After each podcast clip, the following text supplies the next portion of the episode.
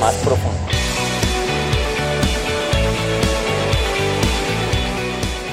Derribar y destruir es muy fácil. Los héroes son aquellos que construyen y que trabajan por la paz. Nelson Mandela. Damas y caballeros, quiero darles una muy cordial bienvenida a nuestro podcast, o más bien a nuestro devocional más profundo número 60. Sí, señores, cuando iniciamos la verdad, soñábamos con 100, 200 días, seguramente 300 días, y esa sigue siendo nuestra meta, pero en la práctica, hacer un devocional cada día es un gran reto. Es un reto que demanda muchísima disciplina y que muchas veces por cosas que no podemos controlar se nos vuelve algo complicado. Pero créanme que ha sido una gran experiencia poder hacer esto durante los últimos 60 días y poder ver cómo Dios ha obrado en nuestra vida y en la vida de otras personas por medio de este podcast. Así que mil gracias por estar aquí y bueno, bienvenidos a nuestro devocional número 60. El día de hoy vamos a leer el libro de Lucas capítulo 9 versículos 7 al 9. Y dice así, Herodes el tetrarca oyó de todas las cosas que hacía Jesús y estaba perplejo, porque decían algunos, Juan ha resucitado de los muertos, otros, Elías ha aparecido y otros, algún profeta de los antiguos ha resucitado. Y dijo Herodes, a Juan yo le hice decapitar, ¿quién pues es este de quien oigo tales cosas? Y procuraba verle. Damas y caballeros, el día de hoy he titulado el tema La caída de un héroe. Y por difícil que parezca, Juan el Bautista formaba parte de algo grande. No sé si recuerdan el devocional del día de ayer, pero lo que decíamos ayer es que todos fuimos llamados a una misión mucho más grande y mucho más inmensa que nosotros mismos, más larga que nosotros mismos. Pues Juan el Bautista formaba parte de algo no solo más grande, sino eterno.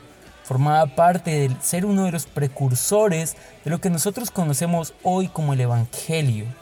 Y esto me suena súper interesante. Ahora, Juan no tuvo miedo que su vida corriera peligro por la misión. Y eso me llama la atención. Quiero resaltar algunos puntos y el primero es que Herodes acabó con el hombre, pero nunca logró acabar con el mensaje.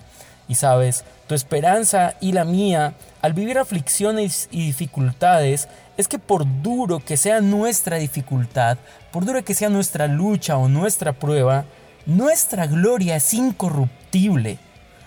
Sabes, me emociona esto porque nuestro cuerpo se puede dañar, nos vamos a enfermar y algún día nos vamos a morir, pero nuestra gloria es incorruptible. Lo que tú y yo hemos ganado por la gracia de Dios, lo que nos ha sido entregado a nosotros por la gracia de Dios es incorruptible. Nunca nadie nos lo podrá quitar, como en el caso de Juan el Bautista.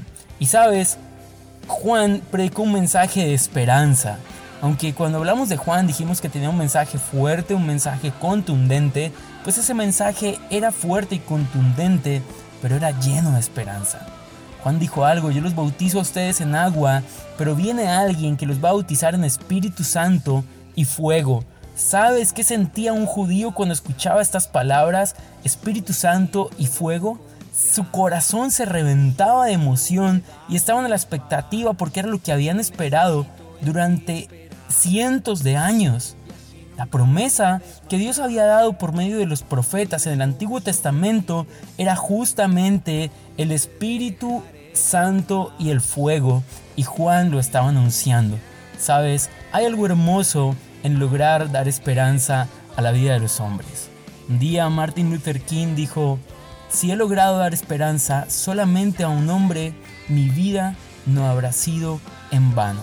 Y Juan llenó de esperanza no solo a un hombre, ni a dos, ni a tres, sino a cientos y a miles de hombres. Juan dio esperanza a un pueblo subyugado por una tiranía y esto lo hace un gran héroe, pues puso como algo más importante su misión y su mensaje que su propia vida. Sabes, vimos caer un héroe en Juan, pero vimos surgir un santo. Vimos surgir una persona que se elevó a lo más alto, aferrado a su fe, aferrado a su compromiso con Dios, aferrado a nunca mirar hacia atrás. Y mi motivación hoy es justamente esa, que tú y yo nos convirtamos en héroes de la fe. La historia de la iglesia se sigue escribiendo y sigue habiendo lugar para que hombres y mujeres como tú y yo escalemos a un nivel de fe mucho más grande en el cual logremos convertirnos en héroes de la fe. Recuerda, nuestro cuerpo es corruptible, tendremos aflicciones, pero nuestra gloria es incorruptible. Dios te bendiga y que tengas un súper feliz día. Chao pues.